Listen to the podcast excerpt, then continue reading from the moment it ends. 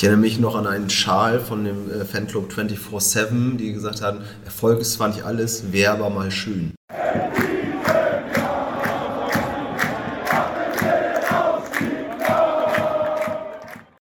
Hallo, hier ist wieder Pini mit der neuen Folge von Football Was My First Love. So, meine Sommerpause ist vorbei. Ich klaue nicht mehr bei anderen, sondern habe wieder ein paar eigene Folgen angesammelt. Heute reisen wir im Podcast nach Oldenburg, wo ich mit den Kollegen eine Woche nach dem Aufstieg in den BFC einen Podcast aufgenommen habe. Ich war ja auch bei diesem äh, Spiel Anfang Juni und ja, in dem Zusammenhang ergab sich das Interview eine Woche später. Etwas später kam dann die Info, dass das im Gespräch erwähnte Kommando Donnerschwee seine Aktivitäten eingestellt hat. Vielleicht eine interessante Zusatzinfo, damit man es gleich ein bisschen im Hinterkopf hat. Sorry schon mal für den Hall im Interview gleich. Es lässt sich leider nicht immer vermeiden, wenn man immer unterschiedliche Aufnahmeorte hat, dass man manchmal auch Räume mit viel Hall hat und da hilft dann auch das beste Mikro und die beste Software nicht so viel. Ich denke aber nach ein, zwei Minuten hat man sich daran gewöhnt und hört es nicht mehr so. So ging es zumindest mir so, als ich da gerade ein paar Stunden dran rumgefummelt habe. Jetzt also viel Spaß mit dem Podcast zur Fanszene Oldenburg. Hallo, hier ist wieder Pini mit der neuen Folge von Football Was My First Love.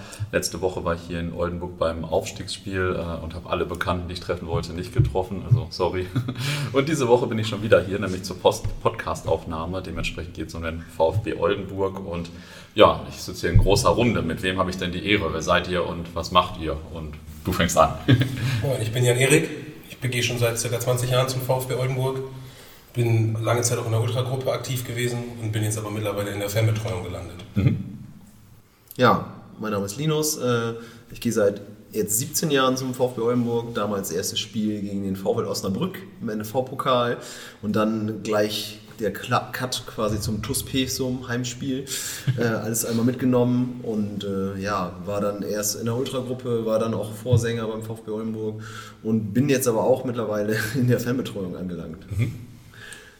Genau, der dritte im Bunde. Ich bin Wenzel. Ähm, erstes Spiel vom VfB war 2001 gegen Schalke damals. Ähm, bin aber dann so aktiv erst 2005 äh, zur Saison zum VfB gekommen und äh, auch Mitglied in äh, Ultragruppe gewesen oder jetzt immer noch und mittlerweile im Vorstand der Oldenburger Faninitiative. Hm. Ja, ist ja gut, dass du dann 2001 nach dem Spiel Oldenburg-Fan geworden bist und nicht äh, Schalke. gut getroffen. Man, ihr habt aber viele Fanbetreuer offensichtlich, oder? Hätte ich jetzt gar nicht so gedacht in der Regionalliga Lord lange oder so. Ja, du sitzt jetzt mit beiden am Tisch, die es Okay, okay das ist äh, trotzdem viel für mich. ähm, ja, wir schauen uns erstmal vielleicht ein bisschen eure Vereinsgeschichte ein, an. Äh, könnt ihr vielleicht ein paar Sätze zur Gründung und auch so zur Frühgeschichte sagen? Das ist jetzt immer eine ziemliche Nerd-Frage, aber vielleicht habt ihr da ein paar Sätze. Ja, also der ähm, FC Oldenburg wurde 1897 von Schülern des äh, Oldenburger Gymnasiums gegründet und 1919 fusionierte der Verein dann mit dem FV Germania äh, 1903 zusammen. Ähm, genau, dann nahmen wir dann der VfB Oldenburg und ähm, der Verein spielte dann anfangs bei der Radrennbahn in Donnerschwee, was dann später das Donnerschweer Stadion war.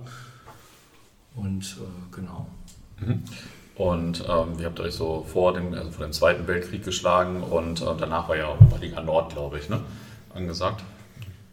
VfB hat ja überwiegend äh, damals in der Be Bezirksebene gespielt. Äh, während des äh, Krieges 1942 ähm, hat der Verein in der Gauliga, in der Weser, also Gauliga Weserhems gespielt. Mhm. Okay. Und äh, in der Oberliga haben, kommen wir leicht zu, ne? da gab es ja auch einige prominente Gäste und so weiter, die hier auch Tore geschossen haben. Und die größten Jahre des Vereins waren wahrscheinlich so die Saisons in den 80er und 90er Jahren, oder? Äh, würde ich, also sage ich jetzt mal so fragend, in denen ihr zweite Liga gespielt habt. Ich erinnere mich, als ich Fußballfan wurde, hatte ich BMP oder BMH, dieses Bundesliga-Manager-Spiel, und da war Oldenburg in der zweiten Liga. Deswegen ist bei mir immer so zweite Liga abgespeichert, auch wenn das gar nicht 20 Jahre waren. Genau, vielleicht auch vorher noch, äh, also Oberliga Nord damals, also vor Gründung der Bundesliga 63 war ja auch die höchste Spielklasse. Mhm. Äh, und da haben wir aber, was sich dann in der Geschichte noch durchziehen wird, auch damals schon nicht den Cut geschafft, um eben in der anfänglichen Bundesliga-Saison dabei zu sein. Haben wir uns nicht qualifiziert, aber vor 63 eben der höchsten Spielklasse. Mhm. Und genau, dann kommt man natürlich zu den 80er Jahren und äh, vor allen Dingen exakt 1980 dann Aufstieg in die zweite Bundesliga Nord. Ähm, und das war natürlich schon äh, sportlich sehr attraktive Zeiten. Mhm. Ja. Gibt es da so ein, zwei Spieler oder Trainer oder Funktionäre, die man äh, aus der Zeit vielleicht noch kennt, die legendär sind oder so? Ja, da könnte man jemanden nennen, der auch jetzt wieder aktuell Präsident beim VfB Oldenburg ist, und zwar Wolfgang Sittger, Sittger ah. heutiger Vereinspräsident, damals 1990 als Spielertrainer sogar noch äh, den Verein in die zweite Bundesliga geführt. Ähm, und gerade das Jahr dann nach 1991 äh, war dann eben auch sportlich eines der erfolgreichsten. Ähm, und auch da, aber haben wir ja gesagt, zieht es sich durch. Ne? Hat der VfB sozusagen sich einen Platz in der Aufstiegsrunde erkämpft und am Schluss fehlte ein Punkt auf Bayern 05 Uerdingen, mhm. äh, auch heute noch bekannt, um eben in die erste Bundesliga aufzusteigen. Und danach brach so alles ein bisschen auseinander und der Verein verschwand so ein bisschen in der Drittklassigkeit. Ah, okay. Ich habe mal gelesen, dass Rudi Assauer auch hier war und dass die Leute irgendwie in schlechter Erinnerung haben, weil er die Dauerkarten erhöht hat oder so. Aber das ist jetzt nicht mehr, ist kein Hass mehr auf Rudi Assauer oder so. Ja, wir sitzen ja hier gerade im Rahmen des äh, Gegengerade-Festivals und äh, wo wir Film, Filme über Fußball zeigen. Und letztes Jahr war im, im, der Eröffnungsfilm die Dokumentation über Assauers Leben und da war es ja auch voll. Und ich glaube, so schlecht hat man Assauer nicht in Erinnerung hier in Oldenburg. Also ähm, hat eben auch vieles immer noch bewirkt, gerade in den Zweitliga-Zeiten. Ja. Ja, das war wahrscheinlich auch ein bisschen so mit so einem Augenzwinkern gemeint, sag ich mal. äh, kann man sich natürlich schon vorstellen, dass er die Preise erhöht hat. ähm, ja, vielleicht kommen wir mal in dieses Jahrtausend und das liest jetzt nicht unbedingt so, ich habe ein bisschen die Ligen recherchiert, als wäre das jetzt immer ein Zuckerschlecken gewesen, VfB-Fan zu sein. Also ich habe gesehen, ihr habt auch in der Oberliga Niedersachsen West gespielt und dann zehn Jahre Regionalliga Nord, was jetzt ja auch nicht so die Mega-Liga von den Gegnern ist. Wie habt ihr das denn miterlebt? Genau, das ist dann ja so der Moment, wo wir drei jetzt dann mit dazugekommen sind, Anfang des, des neuen Jahrtausends. Und äh, damals war es dann anfangs die vierte Oberliga in der vierten, das war die viertklassige Liga.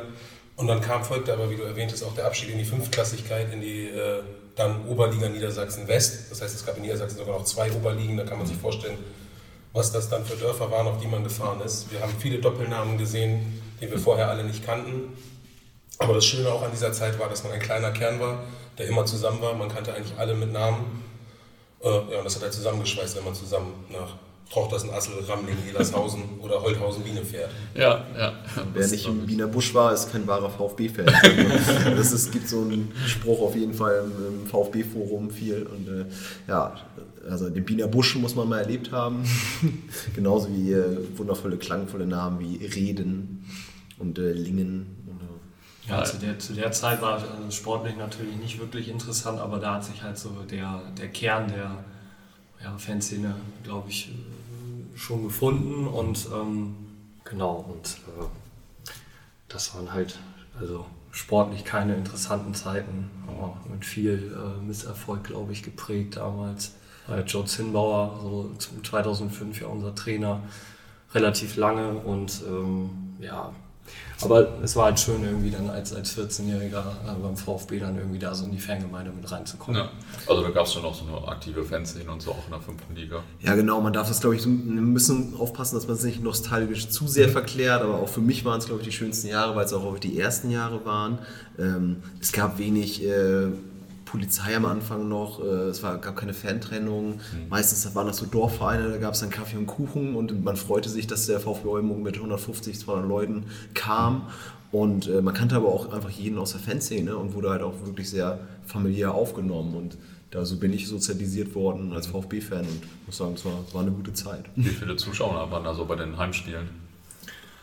Ja, teilweise, äh, glaube ich, so im, im tristen Novemberalltag äh, gab es dann auch mal so Zuschauerzahlen, so 600, glaube ich, so mal im Stadion oder ich glaube teilweise sogar noch weniger.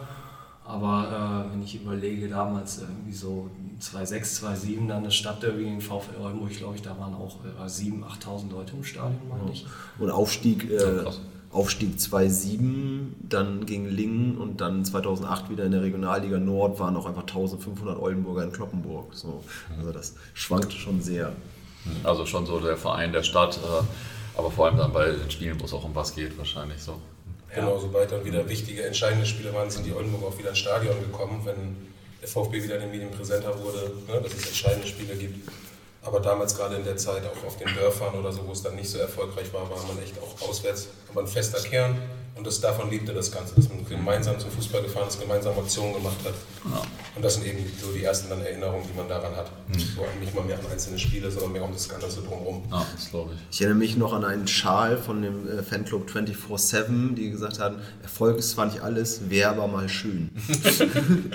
und äh, trotzdem fünfte Liga, na und. So, also das war so die, die Einstellung damals. Man hatte halt auch ein bisschen so sich die Geschichte darum gewoben, dass der VfB einfach chronisch erfolglos ist und immer wieder Sachen verpasst haben. Und ich finde, ja, das hätte man die letzten Jahre auch immer noch weiter zelebrieren können. Also, ja, es hat nicht sollen sein, Verein. nicht schlecht. Und der Fußball-Nostalgiker denkt bei Oldenburg natürlich auch schnell an das Donnerschwee-Stadion, was äh, also ich natürlich nie gesehen habe und weiß auch gar nicht so richtig, wie es aussah, aber es wird immer erwähnt, erwähnt von Leuten, die mal da waren. Also Letztens habe ich hier einen äh, vorher Marsch da angequatscht, quasi, er hat auch sofort von dem Stadion erzählt, ein Freund von mir, der hier studiert hat. Und so. Alle erzählen immer von dem Donnerspee-Stadion. Was äh, war das denn überhaupt für ein Stadion? Vielleicht erstmal, wie sah es überhaupt aus? Genau, das war eigentlich das, das traditionelle Stadion des VfB Oldenburg, was früher eine Radrennbahn war. Ähm, das dann aber nach und nach, nach Gründung des VfB Oldenburg, zu einem reinen Fußballstadion ausgebaut wurde. Und das Besondere dem Stadion war, es war sehr klein und eng und ähm, es lag etwas tiefer gelegt zur, zur Straße. Es war also eine, eine, Art kleiner Kessel mit einer kleinen Haupttribüne und drumherum eigentlich sonst nur Stehplätze. Äh, genau, und davon lebte irgendwie dieser Mythos der Hölle von Donnerschwee, dass das Ding einfach sehr eng war, dann auch, auch wenn es nicht ausverkauft war, sehr laut war, dass es immer angeblich schon die Linienrichter gelegentlich Kontakt mit Regenschirmen hatten, weil man einfach so eng dran war und dass auch drumherum die, durch die Bebauung der Straßen die Leute auf den Balkonen oder den Häuserdächern oder aus den Dachfenstern guckten hm. und alles halt sehr eng dran war. Hm. An dieser Stelle gibt es äh, jetzt zwei kurze Einschübe, nämlich ein Zitat von Rainer Zobel zum Stadion Donnerschwee und ein Kurzinterview mit einem älteren VfB-Fan dazu, den ich am Rande des BFC-Spiels kurz interviewt habe. Genau, Rainer äh, Zobel hat, wenn wir beim Thema äh, Stadion Donnerschwee äh, waren, hat er gesagt, der war zuletzt ähm, beim Lüneburger SK auch noch als Trainer, also wir hatten mit ihm auch noch Kontakt und er hat dann mal gesagt, im Millantor-Stadion ist es schon hart, aber fahren Sie mal nach Oldenburg ins Donnerschwee. Wenn Sie da fünf Minuten vor Schluss 4-0 führen, müssen Sie noch mit allem rechnen. Bei 5-0 und zwei Minuten Nachspielzeit, da können Sie sich vielleicht ein bisschen zurücklehnen. Ja, sag mal, wie lange gehst du schon zum VfB? Äh, das erste Mal 1954. Okay. Okay, das jetzt. Das Spiel gegen St. Pauli. Ah, okay, in der Oberliga Nord damals wahrscheinlich noch, oder? Ja, ich glaube, das war die Oberliga Nord. Ah, okay. Das war, glaube ich, die höchste Spielklasse damals. Okay, da habe ich natürlich gleich wirklich einen richtigen Ansprechpartner gefunden. Was waren denn so deine Highlights mit dem, deinem Verein? Oh, da gibt es einige. Äh, das Spiel gegen Dortmund, im, äh, noch im Donnerschwee. Das ist eigentlich das äh, herausragendste. Die Zeit ist schnelllebiger geworden und deswegen äh, ja, an Einzelheiten kann ich mich kaum noch erinnern. Mhm. Weißt du, wann das Spiel gegen Dortmund war in etwa? War das dann in den 70ern in der zweiten Liga? Oder? Nee, das äh, war äh, im DFB-Pokal meines Erachtens. Mhm. Aber das muss auch äh, in den 60ern gewesen sein. Ah, okay. Ja. Ah, okay. Ähm, wann war denn so die beste Zeit des VfB eigentlich so aus deiner Sicht? Ja, in der zweiten Liga. Ne? Mhm. Ah, okay. Und von euch ist ja natürlich das äh, Stadion Donnerschwee legendär. Ähm, ist, äh, wie war das so? Die meisten haben das ja gar nicht, vielleicht die meisten meiner Hörerinnen und Hörer gar nicht mitbekommen wahrscheinlich. Ja, man stand äh, hautnah bei den Spielern, ne? wenn man in der mhm. ersten Reihe stand mhm. und äh, konnte sich auch mal mit den Spielern unterhalten. Mhm. Mal so, mal so. Mal schimpfen, mal loben. Und das war so ein richtiger Hexenkessel, oder? Ja kann man so sagen. Lag ja auch äh, relativ tief das Stadion, mhm. also es ging schon an den Seiten nach oben und von daher war das ein richtiger Kessel, ja. Ja, das hat ja auch den Beinamen Hölle des Nordens, ne? Also sagen total viele, steht in manchen Büchern und so. Also äh, schon, schon ein guter, guter Name, ein guter Spitzname. Und genau, da gibt es ja dann auch, wenn man alte Spieler, also Uwe Seeler wird immer mal wieder darauf angesprochen, der hat hier im Stadion als 17-Jähriger sein erstes Tor geschossen. Mhm äh, also sein erstes Tor in der Profimannschaft des HSV. Und äh, genau, die erzählen halt auch immer noch von der besonderen Atmosphäre hier. Ja, ja.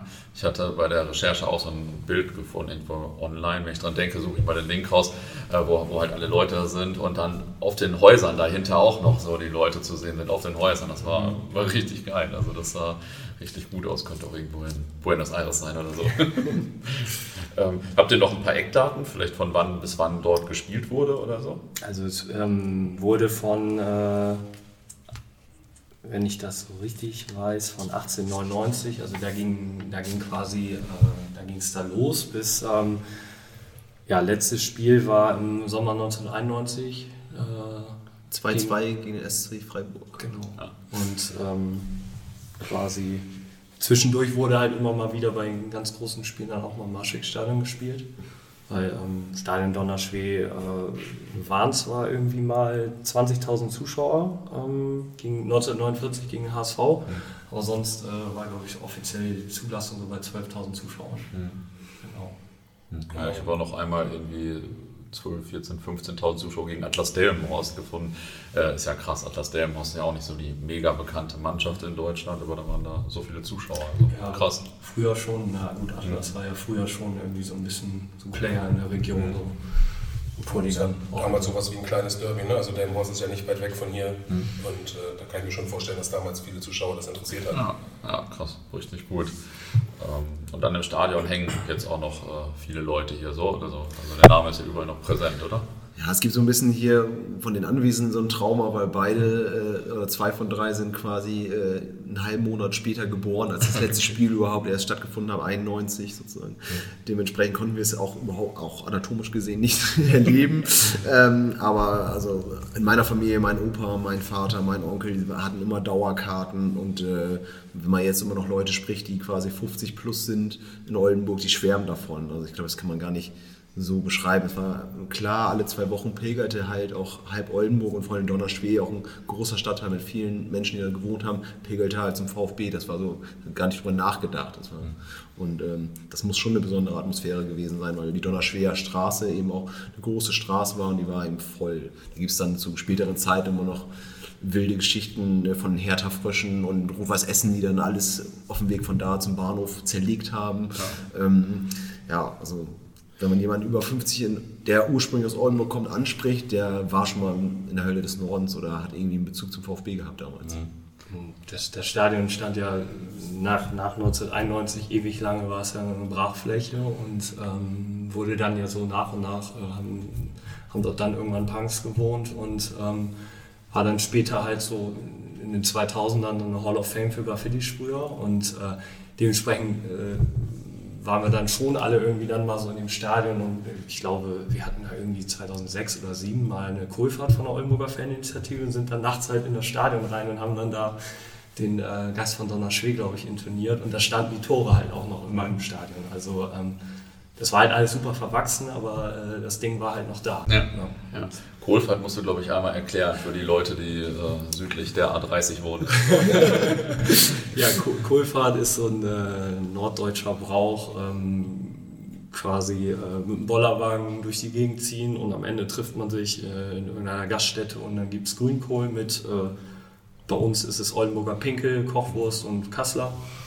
In Bremen wird es Bremer Braunkohl genannt. Ähm, das ist so eine, so eine norddeutsche Spezialität hier in der Region. Hm. Ah, okay. Genau, und aus diesen Erinnerungen kennen wir halt das Stadion eigentlich als Ruine von außen oder dass man dann halt reingeklettert ist oder irgendwie so unter einem Eingangstor durchgeschlüpft. Und da konnte man schon noch wahrnehmen, wie eng das Ganze ist. Ne? Also es ist mit dem Marschwegstadion, wo wir uns jetzt gerade befinden, äh, nicht zu vergleichen. Das, der Marschwegstadion ist ein großes, weitläufiges Leichtathletikstadion und das Stein Donnerschwee war einfach wirklich ein kleines, kompaktes Fußballstadion. Ja. Und eben genau davon schwärmen heute noch alle Leute, auch meine Eltern, die nicht ursprünglich aus Oldenburg kommen, sind als Studenten immer schon da gewesen, weil das damals einfach die Attraktion war, in Oldenburg da zum Fußball zu gehen. Mhm. Ja, cool. Ja, also da zieht der Verein auch jetzt noch so ein bisschen Identifikation und so wahrscheinlich raus, so wie, ich sag mal, bei Dortmund, da geht es ja auch um den August Lenz Kopf oder irgendwelche Stories aus den 50ern und 60ern, die keiner mehr miterlebt hat und so, aber irgendwie identifiziert man sich auch viel ja. mit der Geschichte. So. Nicht umsonst heißt die Vereinshymne die Macht von Marschweg mit dem Geist von Donnerschweg. Ah, also. okay. genau, und damals, das war auch so dann die Heimat des VfBs. Auf der anderen Straßenseite, auf der anderen Straßenecke war damals das Vereinsheim. Und das war dann halt noch so ziemlich kompakt. Und hier am Marschwegstadion gibt es diese direkte Heimat nicht. Es gibt kein Vereinsheim, hier sind nicht die Trainingsplätze in der Nähe. Mhm. Damals war Donnerschweg schon der VfB-Stadtteil mhm. und die VfB-Heimat sozusagen. Und was ist da jetzt eigentlich? Also jetzt wohnen da keine Punks mehr oder hört es sich bei dir zumindest nicht so an? nee, der, nee, dort sind zwei Supermärkte dann entstanden. Sie haben dann alles platt gemacht, ebenerdig äh, an die Donnerschwerer Straße gesetzt und äh, das Einzige, was halt jetzt noch äh, übrig geblieben ist, ist ein, kleine, ein kleiner Gedenkstein vom mhm. Supermarkt.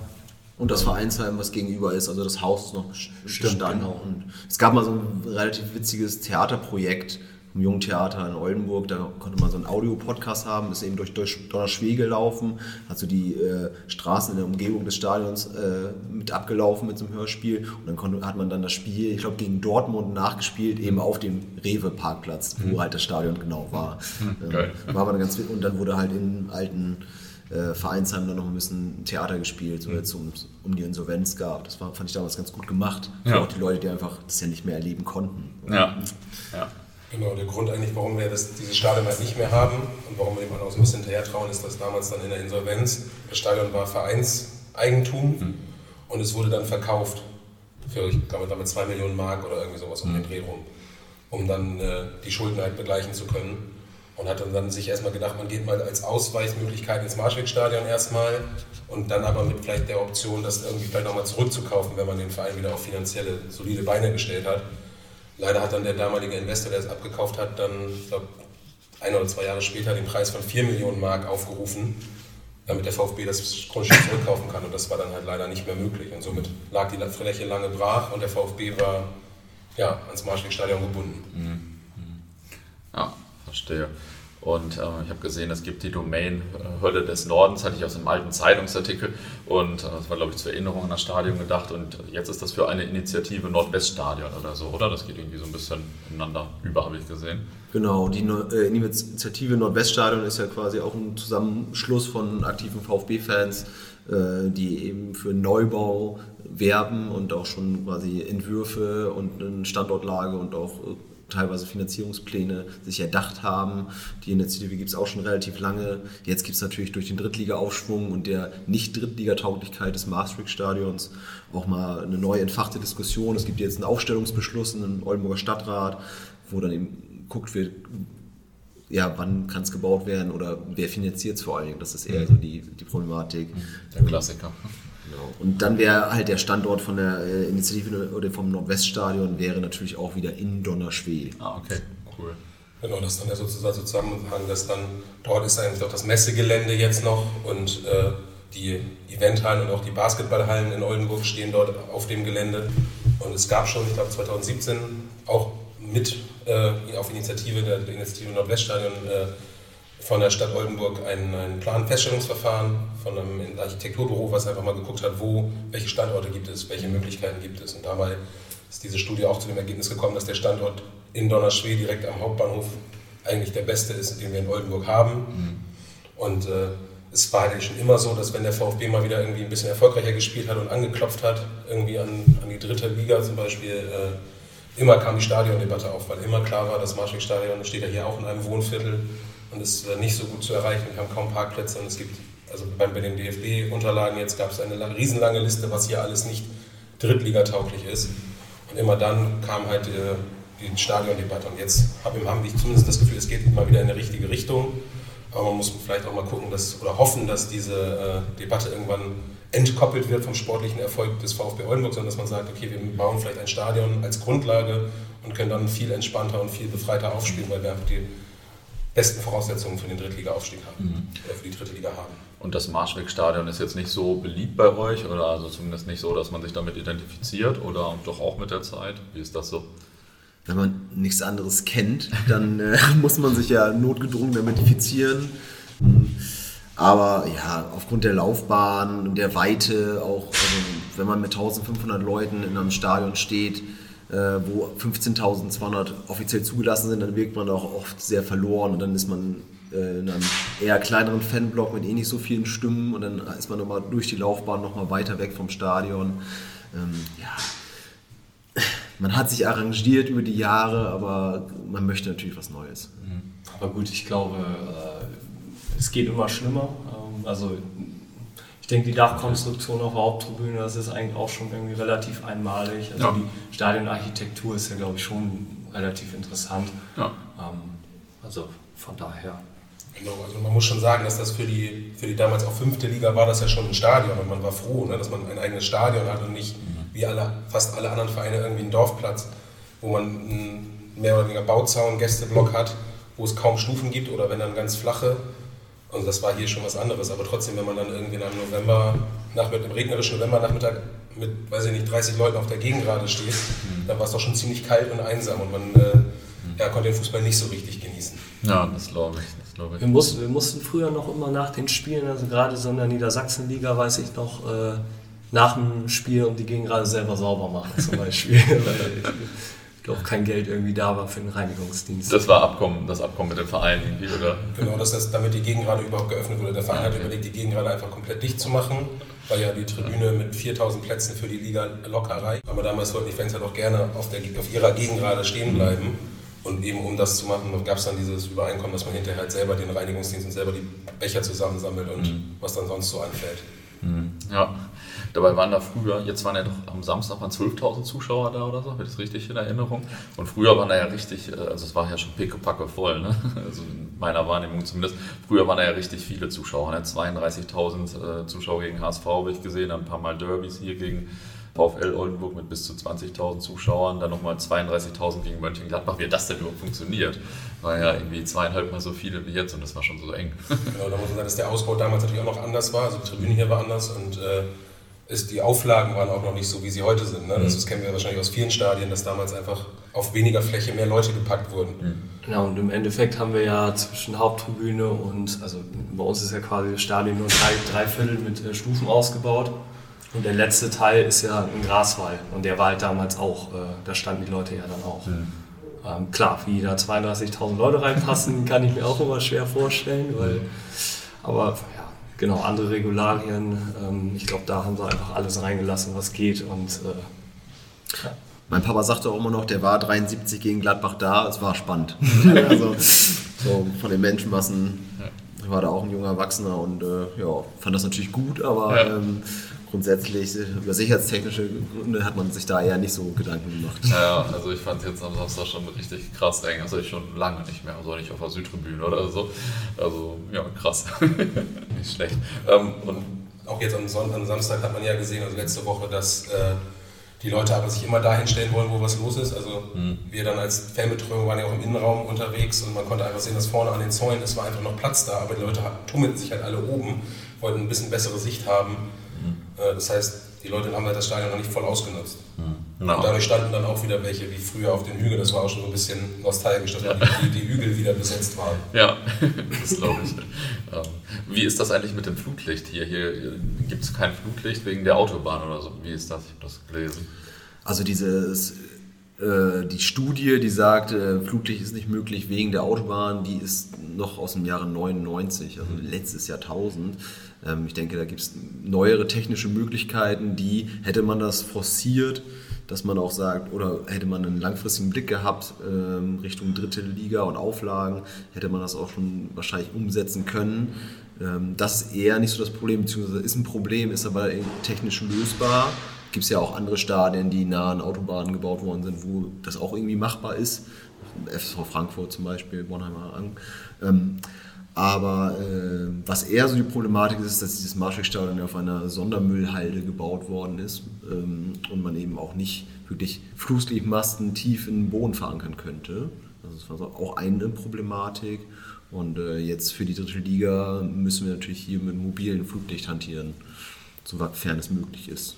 Genau, also das ist jetzt halt der Plan für die Drittligasaison, um möglichst viele Spiele hier im Marschwegstadion machen zu können, äh, eine mobile Fluglichtanlage zu organisieren und dann äh, wird es halt wahrscheinlich so sein, also mit moderner LED-Technik ist das viel besser abgeblendet als noch, weiß ich nicht genau, Ende der 90er. Mhm. Und äh, man kann auch dann auf der Autobahn wird es wahrscheinlich noch ein Tempolimit geben. Also es ist eh schon, glaube ich, 80 hier vorne, aber das wird wahrscheinlich noch auf 60 äh, runtergedrosselt, um dann halt auch die Gefahren für den, für den Autobahnverkehr äh, zu minimieren. Mhm.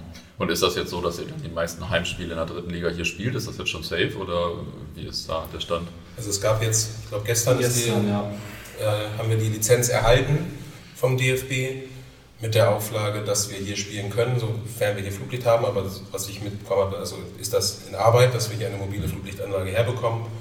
Und der Verein möchte dann natürlich möglichst viele Spiele hier spielen, denn unser Ausweichstadion ist in Hannover. Das mhm. ist über 170 Kilometer entfernt. Äh, da werden wahrscheinlich auch wieder nur eher der Härtekern mit hinfahren ja. zu einem Heimspiel in Hannover. Und äh, es ist aber so, dass hier aufgrund des Bebauungsplans hier im Stadtviertel dürfen hier aus Ruheschutzgründen nach 1830 keine Spiele mehr angepfiffen werden. Das heißt, wir haben schon Probleme bei den Freitagabendspielen und den Montagabendspielen, die es ja regulär noch in der dritten Liga gibt. Und auch bei den englischen Wochen werden wir hier Probleme haben. Dort gibt es natürlich immer noch die Hoffnung, dass man möglichst mit dem DFB fahren und guckt, dass man an diesen Abendtermin auswärts sowieso spielt. Das wird vielleicht für uns dann für die, für die Fanszene auch hart, wenn man dann unter der Woche mittwochs irgendwie Richtung Saarland muss oder nach Bayern oder nach Baden-Württemberg. Äh, aber dafür könnte man eventuell es schaffen, möglichst viele Spiele im Marschwegstadion zu machen. Mhm. Ah, okay. Und Lotte war auch im Gespräch, oder? Genau, Lotte war auch im Gespräch. Äh, da gibt es aber einmal das Problem, dass es ein anderes Bundesland ist. Da hätte man auch wieder eine Ausnahmegenehmigung vom DFB haben müssen. Okay. Und äh, da sind auch mal, es spielen auch zwei Vereine. Ferl hat das auch noch als Ausweichstadion angegeben und die Sportfreunde Lotte spielen natürlich selber auch noch in ihrem ja. Stadion. Und darum ist das dort nicht zustande gekommen. Ja, ja Lotte ist auch wirklich unschön, irgendwo da zu spielen, wo jetzt irgendwie jeder mal seine Heimspiele austrägt. Ah, verkehrstechnisch gut angebunden. ja, also zumindest mit dem Auto. Das stimmt, das stimmt. ja. Ich habe noch, äh, bevor wir gleich zum Thema äh, Fanszene gehen, habe ich noch eine Kuriosität aus der Vereinsgeschichte ausgegraben.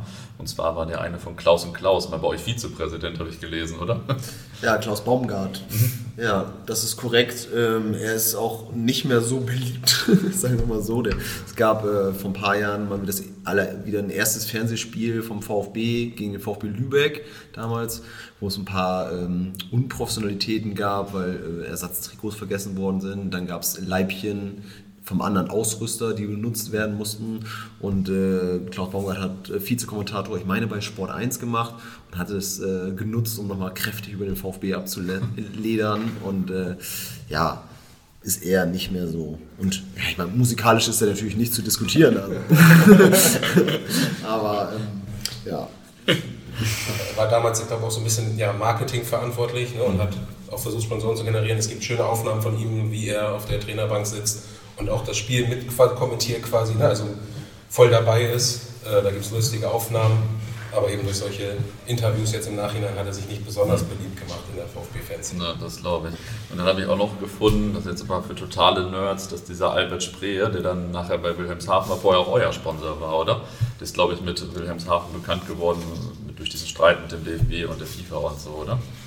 Genau, also er hat sich hier auch versucht als Sponsor äh, einzubringen und wollte dann aber auch ein bisschen mehr als Sponsor sein und wollte auf sportliche Entscheidungen äh, mhm. Einfluss nehmen. Und das war noch so, wie ich das jetzt gehört habe, also das habe ich selber noch nicht so aktiv miterlebt, aber das ist das, was man gehört hat. Auch äh, mega Notiz, ja. Genau, aber dass äh, das dann halt beim VfB nicht so gut ankam, dass er halt als Sponsor zu viel Einfluss haben wollte. Mhm. Das hat aber den Duellen gegen Wilhelmshaven damals immer noch eine gewisse Würze verliehen. Ich erinnere mich, das haben wir gestern nochmal besprochen, als wir so ein bisschen drüber nachgedacht haben, wo wir, zwar kommen die Anekdoten erst später, aber es gab eine äh, Choreo gegen Wilhelmshaven mit der blauen Armee-Fraktion und nämlich das, das verrückte Huhn Albert Spree, das befreit durch die blaue Armee-Fraktion. Also, ähm, da, da hingen auch teilweise Gummihühner am Zaun, irgendwie war das so ein Ding und äh, hat, glaube ich, diese äh, doch durchaus Rivalität mit Wilhelmshaven ein bisschen geschärft. Aber er war ja dann noch länger danach immer da auch irgendwie Sponsor, ne? Bei Obwohl er auch ein Dortmund-Sponsor ist teilweise oder oh, Banden okay. gesponsert hat. Oh, okay, war mir gar nicht so bewusst. Offensichtlich nur so halb erfolgreich das Sponsoring. Ja, ja guck an. Ähm, Okay, dann kommen wir mal zum Thema Fans, Fanszene und Fankultur. Und vielleicht als erste Frage, ähm, wir haben vorhin schon gesagt, ihr habt so lange in Liga 5 und 4 gespielt.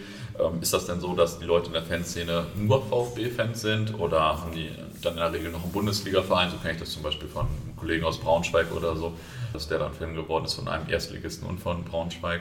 Ähm, wie ist das hier bei euch so gewesen? Also ähm, grundsätzlich kann man sagen, oder es gab mal früher ältere Zahlen, dass äh, über 5000 Dauerkartenbesitzer ne, vom äh, SV Werder Bremen in Oldenburg wohnen. Okay, krass. Also, äh, Bremen ist natürlich mit der Nähe keine 50 Kilometer und ja früher auch vier Bundesligist und auch teilweise aber deutscher Meister oder Double, äh, hatte natürlich eine Strahlkraft. Ähm, aber grundsätzlich äh, gibt es natürlich ein paar äh, Leute, die immer einen Zweitverein hatten, sei es Bayern, HSV, Werder oder Dortmund auch. Mhm. Ähm, aber ich würde nicht sagen, dass der prozentuale Anteil jetzt nicht so hoch war, sondern nee. viele für dich einfach VfB-Fans waren. Mhm. okay, cool. oder auch sind. Wie viele Leute seid ihr denn eigentlich so, also die jetzt so bei Heimspielen oder Auswärtsspielen so Fanszene sind sozusagen? Ja, da kann man natürlich, haben wir ja gerade eben vorhin schon mal kurz angerissen, dass es die Fünftliga-Zeiten gab, wo sich so ein harter Kern gebildet hat, mit dem man einfach immer auswärts gefahren ist. Der, ich denke mal, 100, 150 Leute war, je nachdem, ne, was für Spiele das waren. Und wenn man dann natürlich mal wieder in Meppen gespielt hat oder so im Pokal, dann waren wieder viel mehr dabei. Aber so ein Kern hat sich da gebildet. Viele davon sind geblieben, es sind auch wieder Leute gegangen. Und äh, ja, jetzt über die, dann, wann war der wieder? Über 2012 wieder in die Regional, jetzige Regionalliga Nord. Und äh, ich denke außerdem, wir sind eigentlich immer mit 200 Leuten auswärts gefahren. Und also gesamte Fanszene, ne, alle Leute, die mitgefahren sind. Und wir hatten ein Heimspielpublikum immer von, von 1500 bis 2500 Leuten. Genau, das ist dann jetzt so diese Saison natürlich dann zum Saisonende dann deutlich nach oben gegangen. Ähm, aber also aktive Fanszene beziehungsweise ähm, Leute, die mitgefahren sind, also ähm, war ja dann komplett durch die alten, durch, durch alle Altersgenerationen durch und nicht nur Ultras oder so, sondern das ist ja bei uns so ein bisschen äh, also familiärer hat sich das ja damals alles gebildet. Irgendwie alte Kunden dabei gehabt. Ähm, Familienpapa, äh, Mütter, die dann sich in der UFI äh, engagiert haben, also in der Faninitiative und äh, halt irgendwie jüngere Ultras und so, also der bunt gemischte Haufen. Ja, cool. Und ähm, kann man eigentlich sagen, wann das, oder vielleicht erstmal noch, jetzt werden ja wahrscheinlich viele neue Fans dazukommen, zumindest standen neben mir recht viele, die glaube ich noch nie im Stadion waren. Freut ihr euch darauf? Ist das ein mega Potenzial oder denkt man auch so ein bisschen, oh, mal gucken?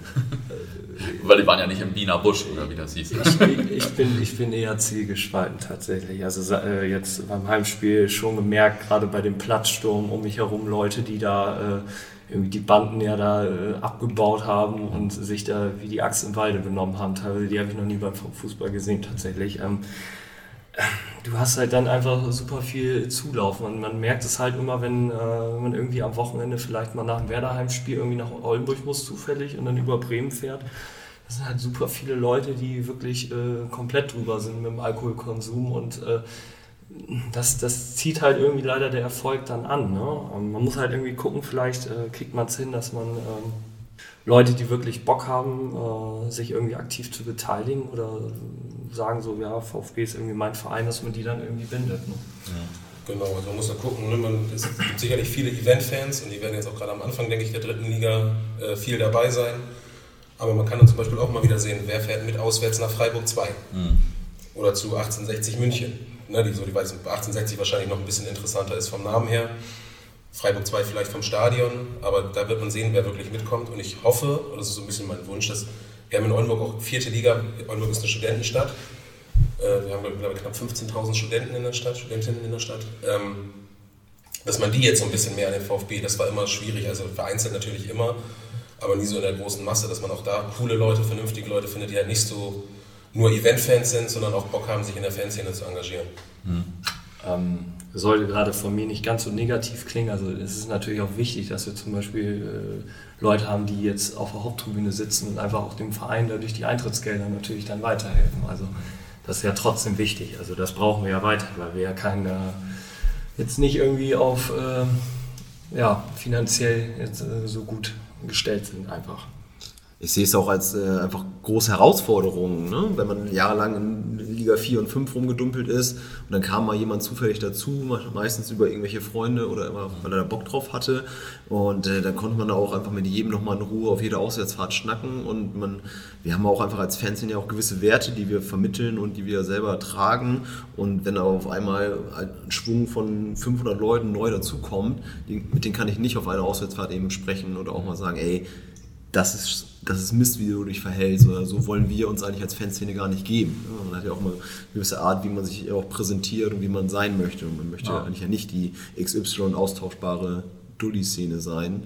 Äh, was aber erstmal schwer ist, wenn dann auf einmal so ein Schwung an Menschen kommt, die einfach nur Bock auf Feiern und äh, irgendwie ein bisschen VfB haben. Mhm. Ja, glaube ich, glaube ich. Kann man eigentlich sagen, wann das bei euch mit der Fankultur anfing? Also gab es irgendwann, bumm, diesen Fanclub und dann ging es los? Oder ähm, kam das einfach so nach und nach quasi, also irgendwann in den 70ern oder wann das war. Genau, also was wir jetzt noch so an Infos bekommen haben von etwas Älteren, äh, ist so, dass es auch mit den, in den 80ern mit der erfolgreicheren Zeit beim VfB in der zweiten Bundesliga mal so langsam losgeht.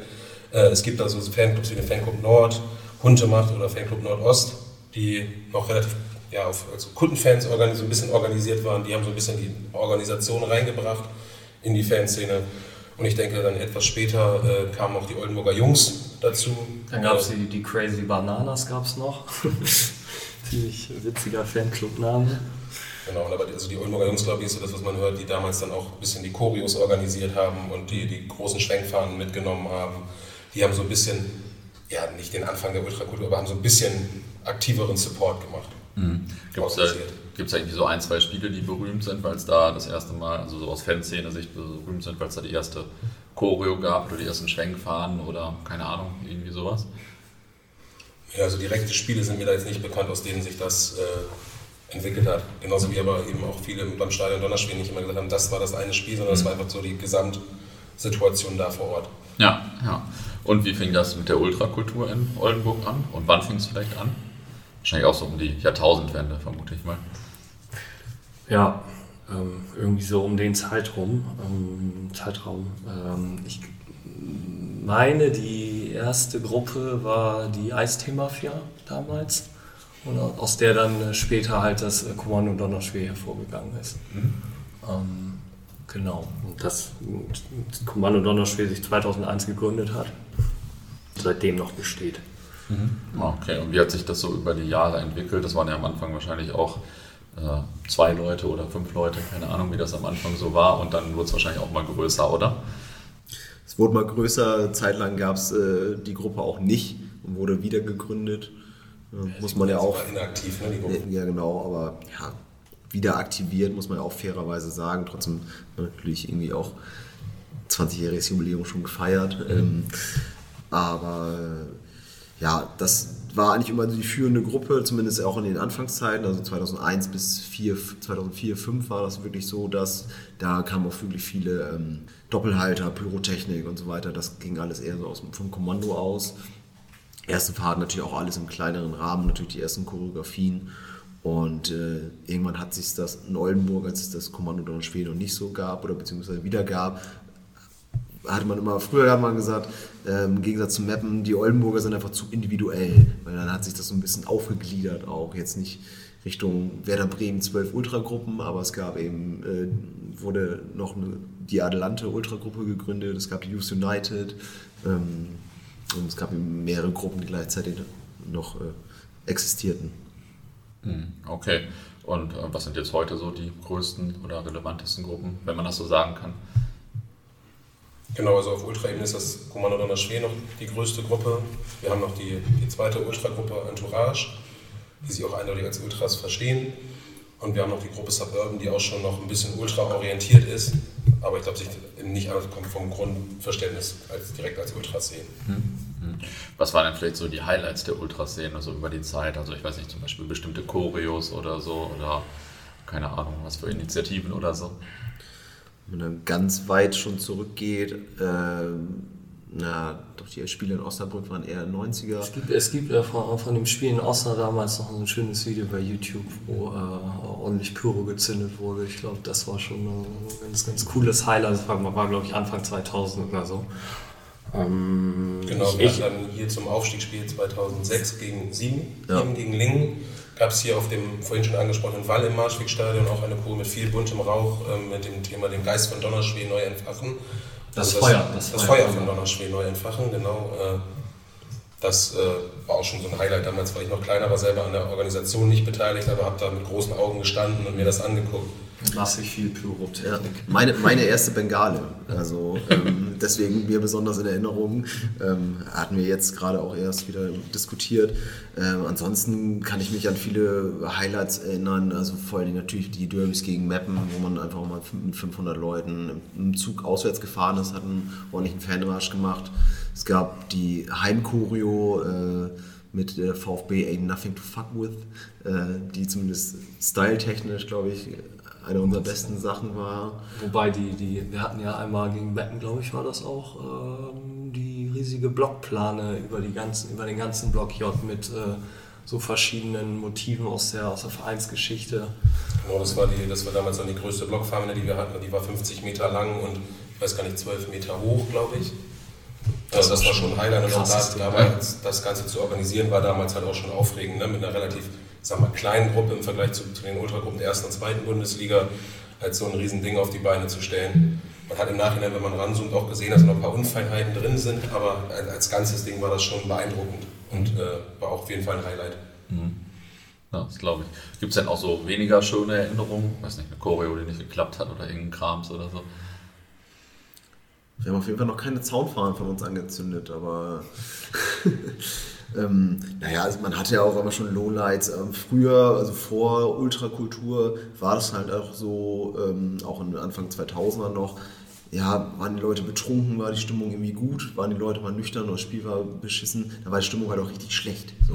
Es war eher so ein bisschen noch spielbezogener Support und dann hatte man natürlich auch Sachen, wo man jetzt aus heutiger Ultra-Sicht zum Beispiel drauf gucken würde und sagen, da wurde vielleicht mal eine Viertelstunde gar nicht supportet, weil man mhm. keinen Bock hatte, was, was ja einfach jetzt gar nicht mehr vorkommt.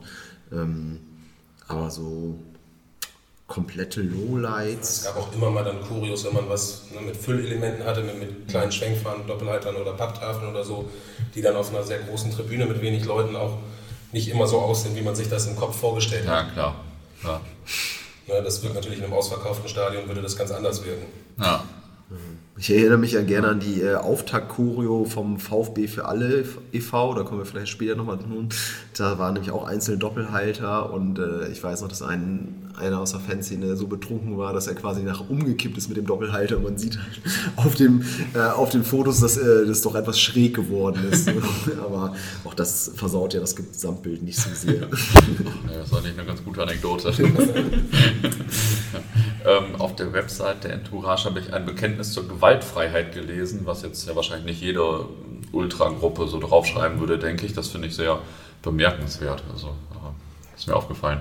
Genau, Entourage will sich, glaube ich, einfach mehr auf den äh, Support im Stadion und auf den kreativen Support der Mannschaft konzentrieren. Die machen auch eigen, viel eigenen Merchandise und äh, na, auch für die Gesamtfanszene dann Merchandise und äh, wollen sich vor allem darauf konzentrieren, den VfB im Stadion bunt und kreativ zu unterstützen und mhm. haben halt dementsprechend auch nicht so viel Lust auf die, die körperliche Auseinandersetzung. Ja, ja, das kann ich gut nachvollziehen. Wie war denn, äh, wie war das dann in der Regionalliga Nord äh, aus Fansicht so mit den anderen Vereinen? Gab es da überhaupt äh, viele Fans, die auch, äh, viele Vereine, die auch eine Fanszene hatten?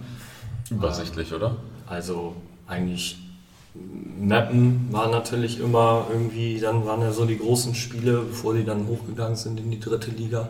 Lübeck ist halt, äh, ja, würde ich sagen, schon so das, das Highlight immer ähm, gewesen. Ja, jetzt Atlas der im Horst, ähm, diese oder letzte Saison. Äh, genau, und wir hatten in früheren Zeiten, die sind beide leider auch in der Versenkung ein bisschen verschwunden, sind SV Wilhelmshaven und Kickers Emden.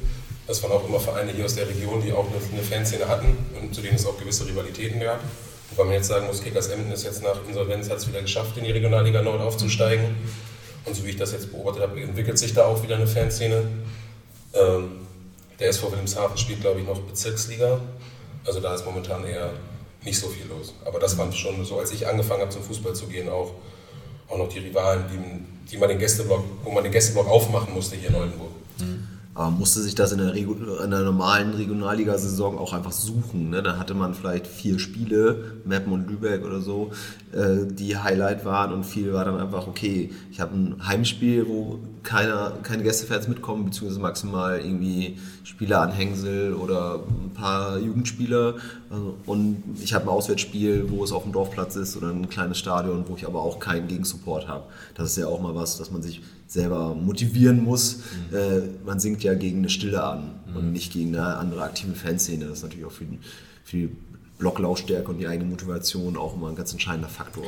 Vielleicht ein Highlight noch, äh, die Spiele gegen Altona 93, so in den letzten Jahren. Ne? Weil immer ähm, geiles Stadion, coole Fan, Fankultur, verschiedene Leute. Ja. Und irgendwie sich da halt dann so über die Jahre dann auch Kontakte entwickelt hat und ähm, wir dann, wenn wir da jetzt in den letzten Jahren auswärts gespielt haben, die dann extra für uns dann vorher die Kneipe aufgemacht hat und dann alle Leute zusammen ein Bier getrunken haben und sich ausgetauscht haben. Das war schon, also ein schönes Highlight auf jeden Fall. Ja, das glaube ich. Das glaube ich. Apropos Highlights, jetzt haben die Aufstiegs Aufstiegsspiele gegen den BFC Dynamo wahrscheinlich einen ganz besonderen Platz, oder? Das war doch jetzt wahrscheinlich ein richtiges Highlight, oder? Auf jeden Fall. Also jetzt, das haben Linus und ich ja schon als Fanbetreuung jetzt diese Saison äh, begleitet. Als wir vor der Saison das zugesagt haben, hätten wir uns das nicht vorgestellt, dass wir am Ende der Saison äh, die Relegationsspiele hier begleiten müssen. Äh, und aber auch aus, aus, Sicht der Fanbetreuung, wenn man dann nicht mehr ganz aktiv im Kern der Fanszene steht, war das absolute Highlights. So viele Leute, die man von früher gesehen hat, hat man gerade auch auswärts in Berlin wieder gesehen. Äh, und überhaupt erstmal nach Berlin zu fahren für ein Spiel, ja. äh, absolutes Highlight. Und dann hier wieder mal ausverkauft. Ich glaube, das letzte Mal war davor 2011 mal im DFB-Pokal gegen den HSV. Ja. Also das ist natürlich jetzt das, das, das absolute Highlight. Und dann natürlich mit dem positiven Ende. Wir haben es vorhin schon mal erwähnt, der VfB hat auch öfter mal Relegationen oder auch Pokal, also NFV-Pokalfinals, wo es um den DFB-Pokal ging, verloren. Äh, mit dem sportlichen Erfolg, das ist schon, also das wird auf lange Zeit in Erinnerung bleiben. Mhm. Ja, und äh, die, die, Tage vielleicht vor dem entscheidenden Spiel war richtig Anspannung hier in der Stadt oder bei euch wahrscheinlich, oder? Ich habe ja letztens mal einen Kollegen von Rot-Weiß Essen vor dem Aufstiegsspiel interviewt und der konnte gar nicht mehr ruhig sitzen. Der, der war schon richtig fertig vorher. Ja, hm. also bei mir hielt sich das tatsächlich so irgendwie so ein bisschen in Grenzen, weil ich da relativ, äh, ich bin recht pessimistisch an das Ganze rangegangen, weil ähm, also wir waren in der Vergangenheit, waren wir meistens immer der, der Favorit, wenn wir irgendwelche entscheidenden Spieler hatten. Die haben wir dann immer gnadenlos verkackt. Ähm, in diesem Fall war es jetzt tatsächlich mal so, dass wir, glaube ich, so auf dem Blatt oder was vorher so die Berichte hergaben, dass man sagte, so ja, BFC ist eigentlich schon eher, kann man die Favoritenrolle zuschieben und ähm, wir dann als Underdog rein, reingehen dann in das Spiel. Und ähm, ich habe mir dann aber, weil ich halt irgendwie dachte, naja, realistisch betrachtet, weiß ich nicht, ob wir da so viel holen können. Ähm, ja, ich wurde überrascht, zum Glück. Also von daher, ähm, ja. ich, war, ich war aber nicht so mega unter Strom tatsächlich in den, in den Wochen davor. Okay. Ja, das, das, war bei mir komplett anders. Also gerade, dass man ja noch dadurch, dass man noch einen Einblick in die Organisation hatte und mitbekommen hat, was alles zu tun ist vor so einem großen Spiel, auch beim, vor so einem Auswärtsspiel, äh, war ich permanent angespannt. Und auch sportlich. Also da muss man angucken und äh, ja, man war in Zittern. Ich hatte ein ungutes Gefühl im Magen vor dem Anpfiff und äh, also bei mir war die Aufregung voll da. Und das habe ich auch von vielen anderen gehört, die halt auch die letzten Nächte hier vor dem Rückspiel wir haben 2-0 in Berlin gewonnen und alle so realisiert, okay, das, das könnte was werden und dass da viele auch nicht mehr gut geschlafen haben und einfach aufgeregt waren. Ja, beim Hinspiel äh, hatten ja viele auch sich schon arrangiert, dass sie sagten, wenn wir hier mit dem 0-0 oder 0-1, also Niederlage, rausgehen, ist das schon gut. Dementsprechend hatte man nicht viele Erwartungen, dann war es natürlich aber nur schön. Ähm, beim, ich muss auch sagen, vorm Spiel, vorm Rückspiel war es bei mir auch sehr entspannt, aber natürlich während des Spiels war es der absolute Horror, gerade weil eben aufgrund der ganzen Event-Fans, die auch nicht mitbekommen hatten, dass es noch acht Minuten Nachspielzeit gab, und äh, sie schon auf der Tatermann standen und quasi für den Platzsturm bereit waren. Und dann macht äh, BFC in der 93. Minute das 2-1. Und so wie ich meinen VfB Oldenburg in den letzten 17 Jahren kenne, hätte er sich eigentlich auch in der 97. Minute noch das, äh, ja, das 3-1 einfangen müssen.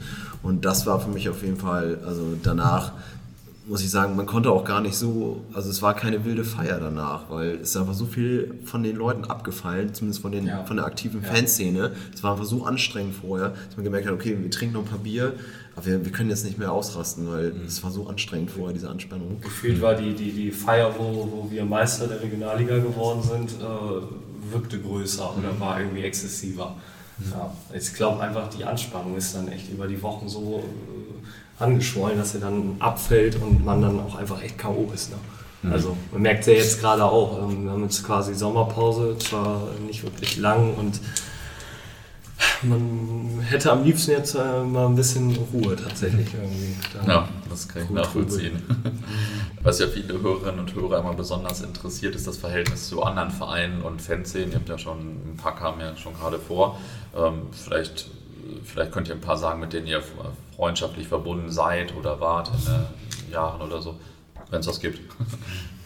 Also längste Verbindung gibt es zu, zu Göttingen 05, was äh, dann auch über die, die älteren Fans äh, in den 90ern äh, so seine Entwicklung genommen hat. Ähm, genau, da gibt es äh, immer, oder da gibt es noch immer aktive Kontakte. Das, das zieht sich so durch über die, die Jahrzehnte.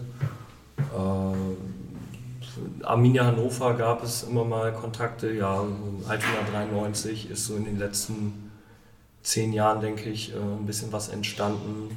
Und ähm, zu Kiel gab es mal vor zehn Jahren so auf Ultraebene äh, so Kontakte.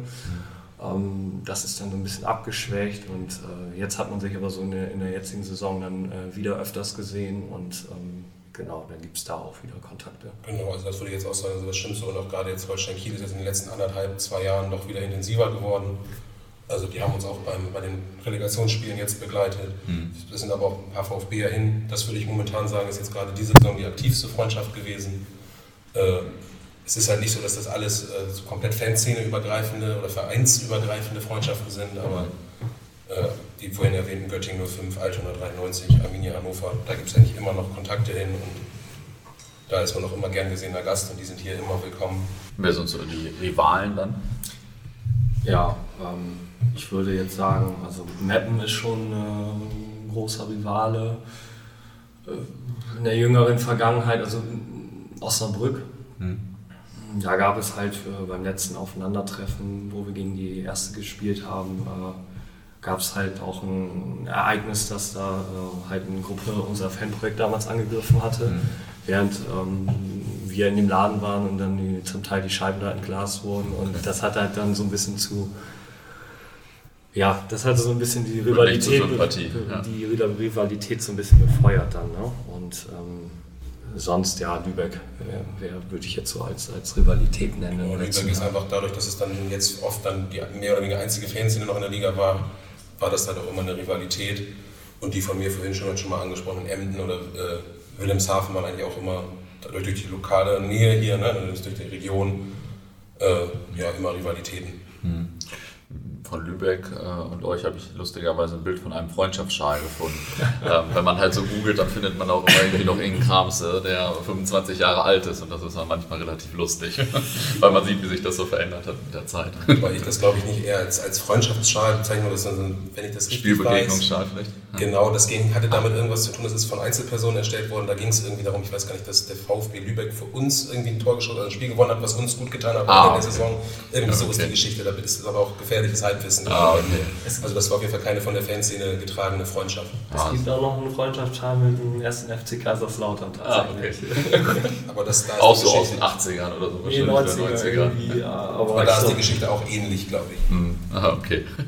aber da waren auch mal 50 Busse, die aus Oldenburg dahin gefahren sind ne, zum, zum Lautern-Spiel. Also von Lautern, das war 96, glaube ich. Da schwärmen ein, einige, die noch einen Tick älter sind als wir, die damals 1500 schon mal waren. Oldenburger waren es. Ja. Okay, äh, da schwärmen noch viele äh, von, mhm. dass das wohl irgendwie ein wahnsinniges Spiel gewesen sein soll. Du hast zurückgeblättert, weil ich Ihnen eine Frage ausgelassen habe. Nee, ich habe ich hab nur das nachgeguckt wegen Lautern, wann das war, ah, okay. genau. Und da waren wir wohl die Ersten, die dann äh, am Betze geführt haben. Damals. Ah, okay.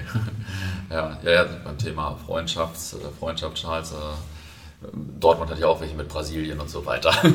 Also kann man vielleicht nicht immer so ganz ernst nehmen, diese Schals, auch wenn ich äh, sie manchmal finde bei der Recherche. Genau, ich glaube, da gab es damals so Zeiten, da war sowas äh, modern und da hat man das halt relativ häufig gemacht. Ja. Auch die haben jetzt, die sind uns sympathisch oder hier ist mal was sympathisch. Äh, ich glaube, es sind jetzt in den letzten Zeiten nicht mehr so viel, dass es mhm. da so viele Freundschaftsschals gibt, wenn dann halt wirklich, wenn es da eine aktive Fanfreundschaft gibt. Mhm. Gibt doch mit Sicherheit bei euch auch immer vor den Heimspielen äh, inoffizielle Schalverkäufer, die zu jedem Spiel den ja.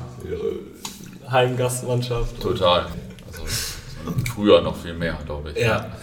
Ich habe jetzt auch noch einen Screenshot gesehen, dass irgendwer der von den BFClern, der hier sich wohlgefühlt hat und irgendwie noch auf einem Jugendturnier in Oldenburg war, auch direkt eine Fanfreundschaft vorgeschlagen hat. das ist irgendwie, glaube ich, nicht auf gegenseitige ja. Ehrlichkeit beruht. Ja, es ist, äh, sind natürlich schon ein bisschen unterschiedliche Vereine.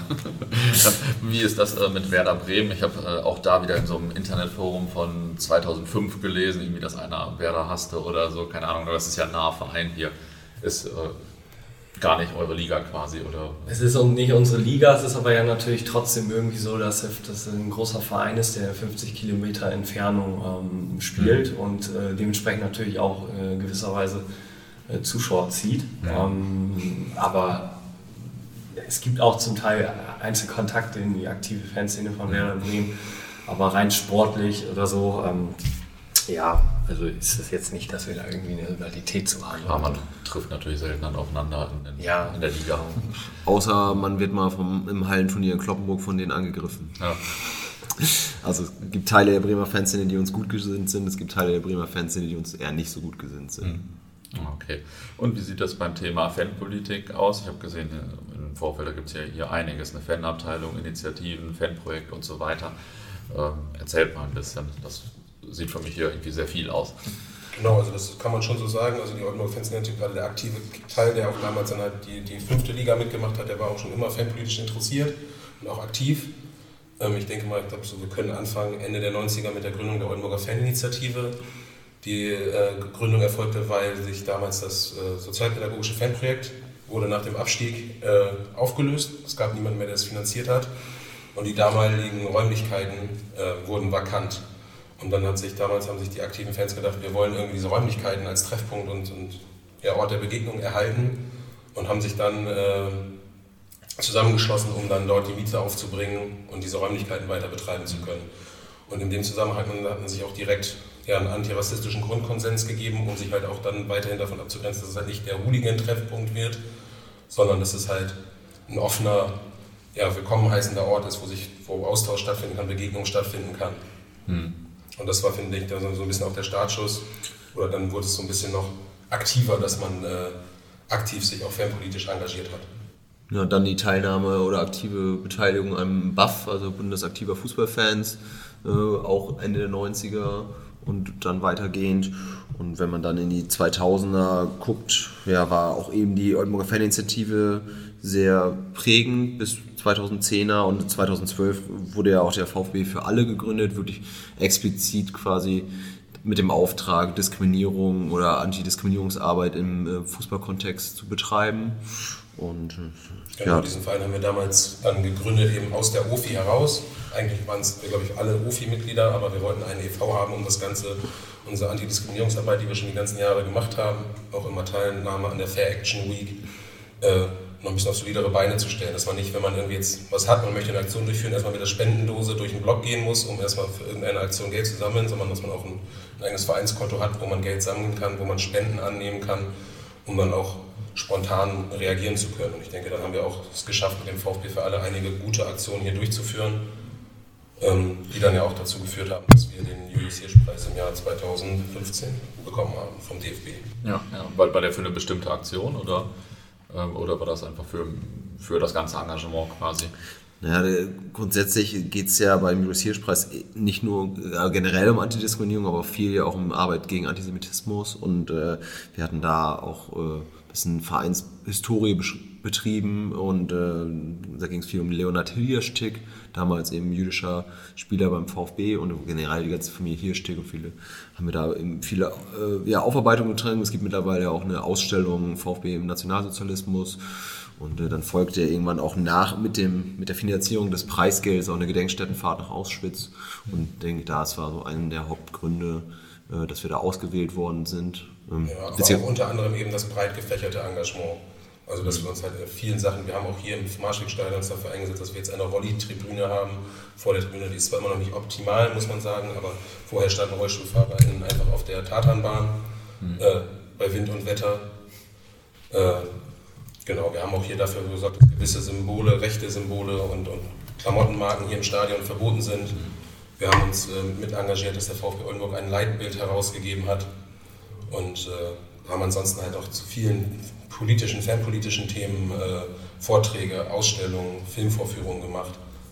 Und auch, also der DFB hat damit auch schon die Vielfalt unseres Engagements äh, gewürdigt. Okay. Ähm, ja, noch was zum Thema Fanpolitik, sonst äh, frage ich, wieso das Verhältnis zwischen Fanszene und Verein ist. Ist ja auch manchmal sehr unterschiedlich. Vielleicht müsste man noch die Fan- und Förderabteilung äh, erwähnen, also die auch kurz FUFA, also die äh, eigene Abteilung im VfB Oldenburg ist, die sozusagen, ja, wie der Name schon sagt, Fan- und Förderabteilung auch viele ähm, Aktionen des VfBs äh, mitorganisiert, also Teilnahme am Kammermarktsumzug, also hier ein großes, äh, große Kirmes in Oldenburg, wo mal ein traditioneller Umzug stattfindet, also wichtig für die Außendarstellung. Mal die Teilnahme am Christopher Street Day wird äh, von der FUFA mit organisiert und ähm, ja, ist dann sozusagen eine Abteilung, wo alle passiven äh, Mitglieder des VfB Oldenburgs, die eben wegen ihres Fan-Daseins in den VfB eingetreten sind, eben auch eine Abteilung haben, wo sie sammeln und wo sie auch ein Stimmrecht haben, um in bestimmten Vereinssachen ein Gewicht zu haben. Ja, okay. Und wie ist das so mit äh, Fanszene und Verein? Also so wie ich das jetzt aus 20 Jahren Fangeschichte mitnehme, ändert sich das immer mal. Ja, das wäre auch direkt meine Antwort gewesen. Also es ist wechselhaft, aktuell ist es wieder sehr gut, ähm, weil auch gewisse Leute einfach gewisse Positionen im Verein übernommen haben. Die Fanbetreuung meinst du wahrscheinlich? Ja, nicht nur die Fanbetreuung, Okay. sondern auch haben andere. die Fanbetreuung übernommen oder konnten sie übernehmen, weil es an anderen Stellen im Verein einen Wechsel gab. Ja. Ähm, Das war auch, war auch mit Augenzwinkern. Genau, da waren ja so ein paar Sachen und in der Presse, da muss man ein bisschen vorsichtig sein, was man da jetzt sagt mit laufenden Verhandlungen gegen unseren ehemaligen Geschäftsführer, ähm, wo es ja einen Vorwurf gab. Ähm, Gab es auch, äh, wer sich da einlesen will, da gibt's ja auch, gab es ja auch einen Artikel beim Kicker und Elf Freunde und sowas habe ich gesehen. Und in Ne? der Taz, genau. Also da kann man sich auf jeden Fall äh, informieren. Ähm, natürlich hatten wir auch schon mal Sicherheitsbeauftragte, mit denen wir nicht so gut waren, weil es da ähm, gewisse Problematiken gab. Ähm, ja, aber dadurch, dass man immer sehr nah dran war, weil es auch gerade in den Viert-, Fünftliga-Zeiten war es einfach auch ein kleiner Kreis und dann musste man mit den Leuten aus dem Verein eng zusammenarbeiten, weil sonst hätte man viele Sachen wie VfB Sommerfest oder andere Sachen gar nicht gewuppt bekommen. Also der Verein hätte es nicht ohne die Fanszene gewuppt bekommen und wir hätten es natürlich aber auch teilweise nicht ohne den Verein und deren Strukturen gewuppt bekommen. Ja, ja. Genau, und dann gab es aber, glaube ich, auch noch, was dann noch mal ein bisschen mehr zu. Also es gab natürlich immer einzelne Personen oder auch im Vorstand mal Leute, die, mit denen man besser zusammenarbeiten konnte, Leute, mit denen man schlechter zusammenarbeiten konnte. Äh, was aber nochmal natürlich ein großes Reizthema war, war die Ausgliederung der Fußball äh, GmbH aus dem Gesamtverein, wo damals auch einem wieder von Sponsorenseite und Vereinsseite ein bisschen die Pistole auf die Brust gesetzt wurde und gesagt wurde, ihr akzeptiert das jetzt auf den, auf den Mitgliederversammlungen oder Delegiertenversammlungen, ansonsten ist der Verein pleite. Und es gab natürlich gab es Leute, die komplett dagegen waren und eigentlich komplett den Verein behalten wollen ohne ausgegliederte GmbH. Aber es gab auch, also denke ich, sehr vernünftige Ansätze, einfach zu sagen, Leute, ja, könnt ihr machen, aber bitte stellt das Ganze auf vernünftige Beine, guckt, dass ihr das vernünftig ausgliedert und hört doch eben die Stimme der Fans.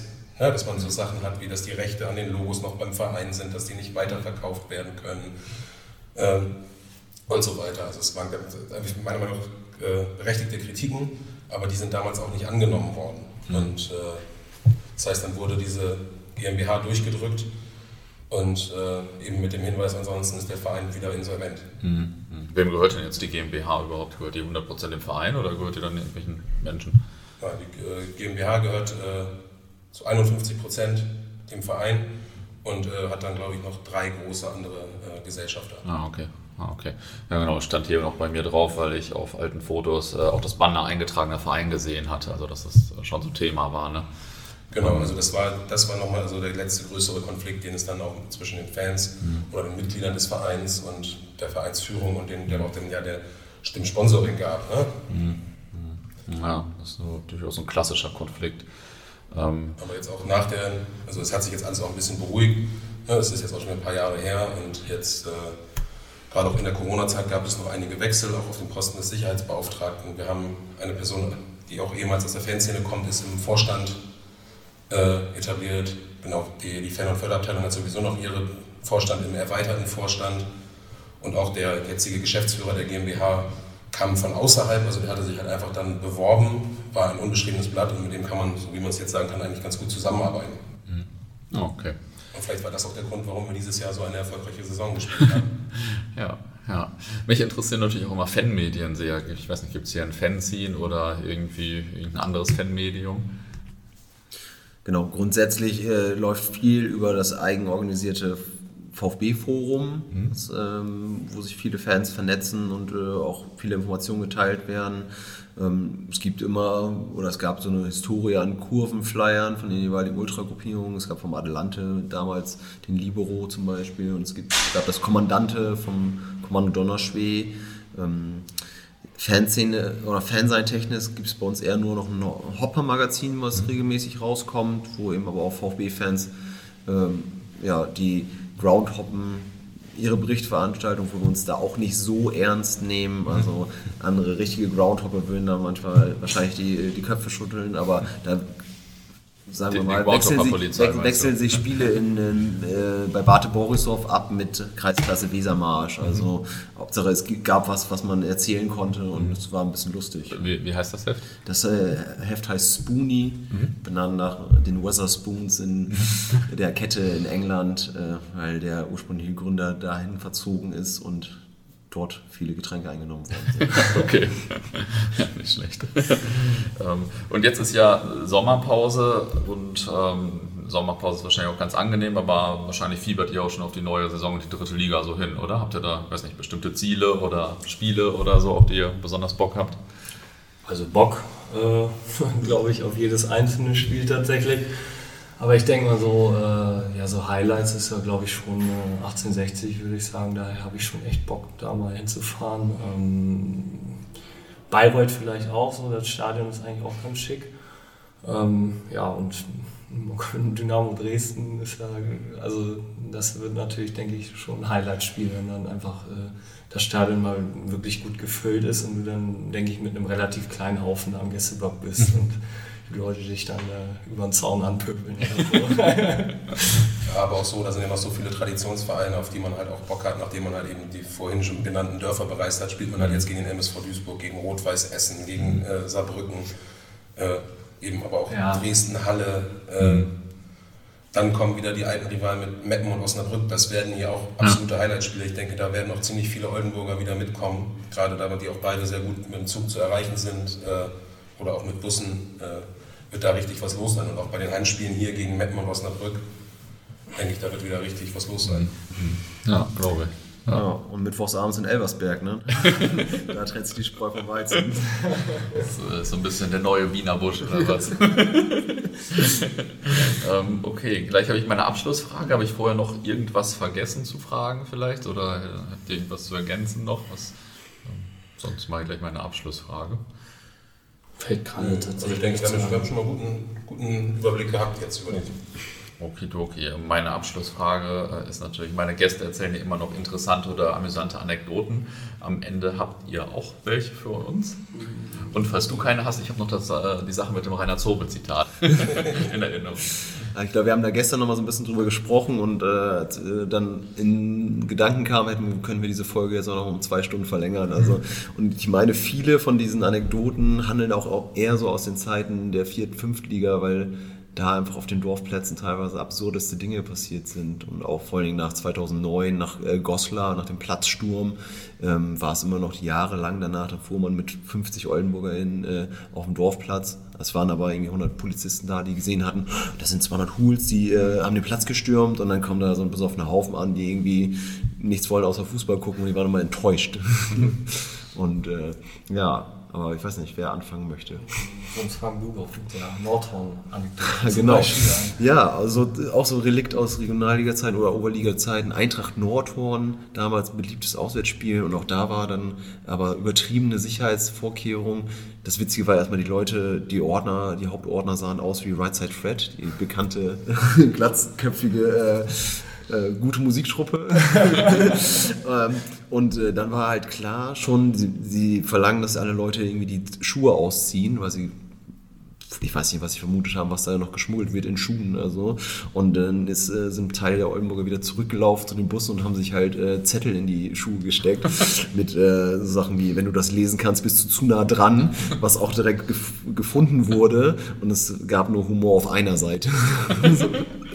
Aber es waren solche Sachen, die man, ja, damit hat man sich irgendwie durch diesen Alltag gezogen, dass man sagt, das war witzig und dann wurden halt Right Side Fred Lieder im Blog angestimmt und die Ordner war das maximal unangenehm. Das kam ich irgendwie gestern spontan drauf, fand ich wieder witzig. Ja, genau. Und das ist bei mir jetzt auch so, wir haben natürlich, es gibt so viel, was man noch an Anekdoten erzählen kann. Aber eine, wie ich auch ganz sehr lustig fand, was auch so ein bisschen noch diese Regionalliga widerspiegelt, ist bei Eintracht Norderstedt spielte über einige Jahre ein Torwart, äh, Johannes Höcker, der mir bei einem Spiel irgendwie, ich weiß nicht, ist der mir negativ aufgefallen und ich habe angefangen, ihn zu bepöbeln. Und irgendwie hat sich das dann über zwei, drei Saisons durchgezogen, dass ich ihn immer mal wieder bepöbelt habe.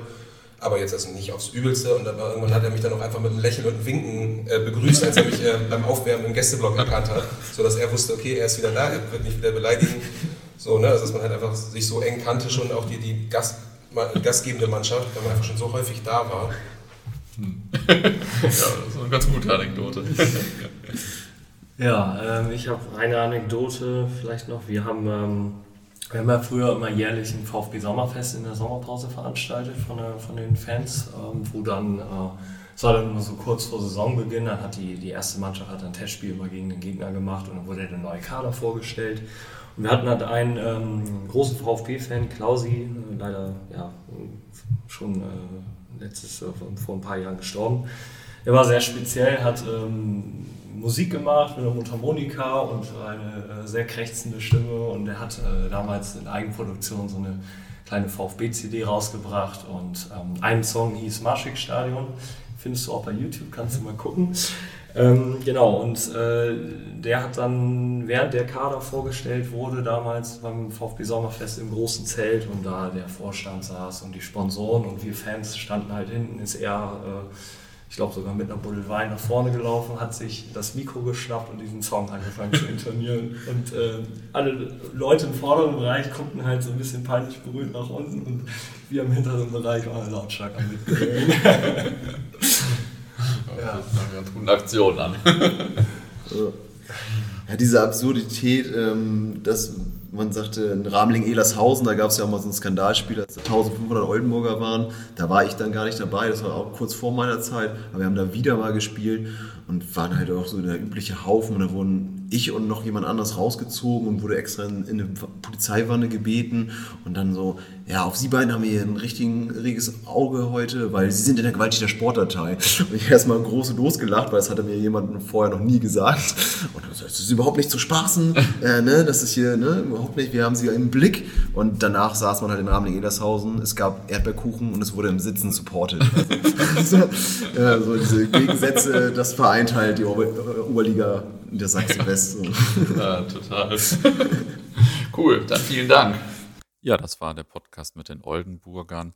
Übrigens, der erwähnte Rainer Zobel ist auch gerade im Podcast Kicker History zur Saison 71-72 zu Gast, der heute parallel äh, veröffentlicht wurde und äh, ja unter anderem von mir moderiert wird. Ich war da bei Rainer Zobel und das ist ja nur ein Auszug bei Kicker History. Wir haben über eine Stunde aufgenommen. Er hat total viel von den Bayern Anfang der 70er erzählt, auch viele lustige Anekdoten. War richtig toll, also hört gerne mal bei Kicker History 71, 72 rein. Viele Grüße